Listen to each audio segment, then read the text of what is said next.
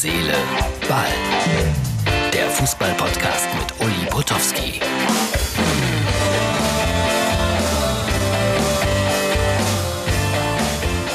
Herz, Seele, Ball. Ausgabe vom 24. Juli 2020, Freitag. Es ist schon wieder fast Wochenende. Und ähm, ich habe endlich mal wieder eine kleine Veranstaltung, eine ganz kleine Veranstaltung in Weibstadt, das ist im Kraichgau, bei Weibstadt 04. Richtig, das ist ein Schalke-Fanclub im Kraichgau.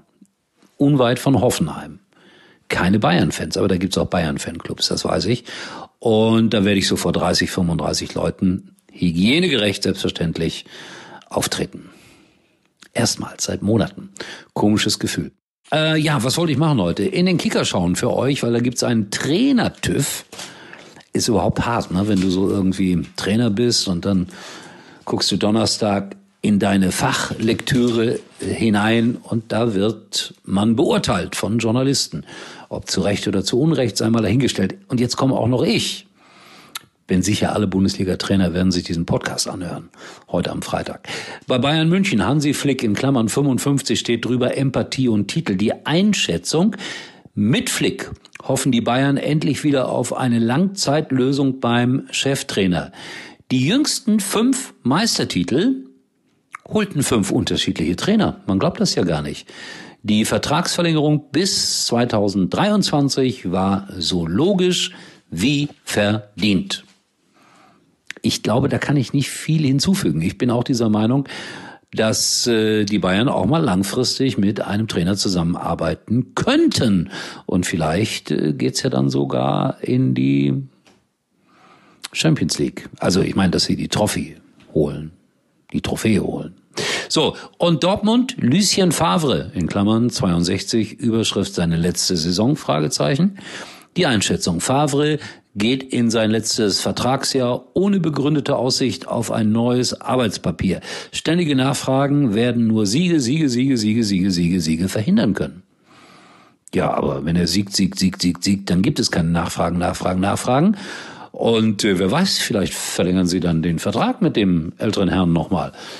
Also das ist sowieso schwer, einen Trainer für Borussia Dortmund zu finden. Aber Einschätzung geteilt von mir.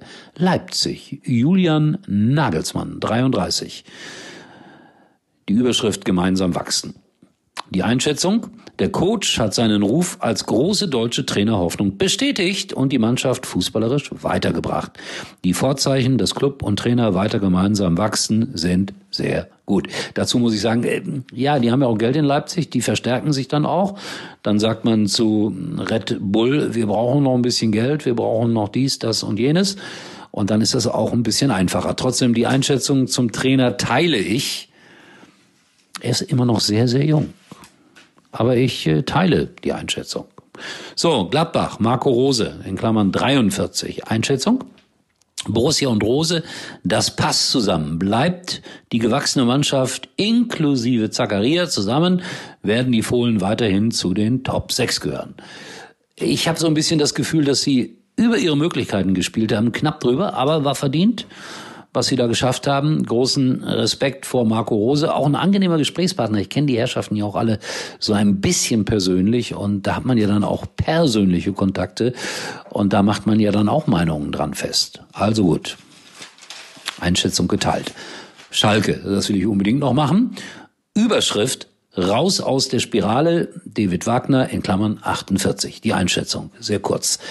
Setzt sich die Pleitenserie in den ersten Wochen der neuen Saison fort, könnte es sehr schnell sehr eng werden für Wagner. Nimmt er zu oder was? Ja, klingt so.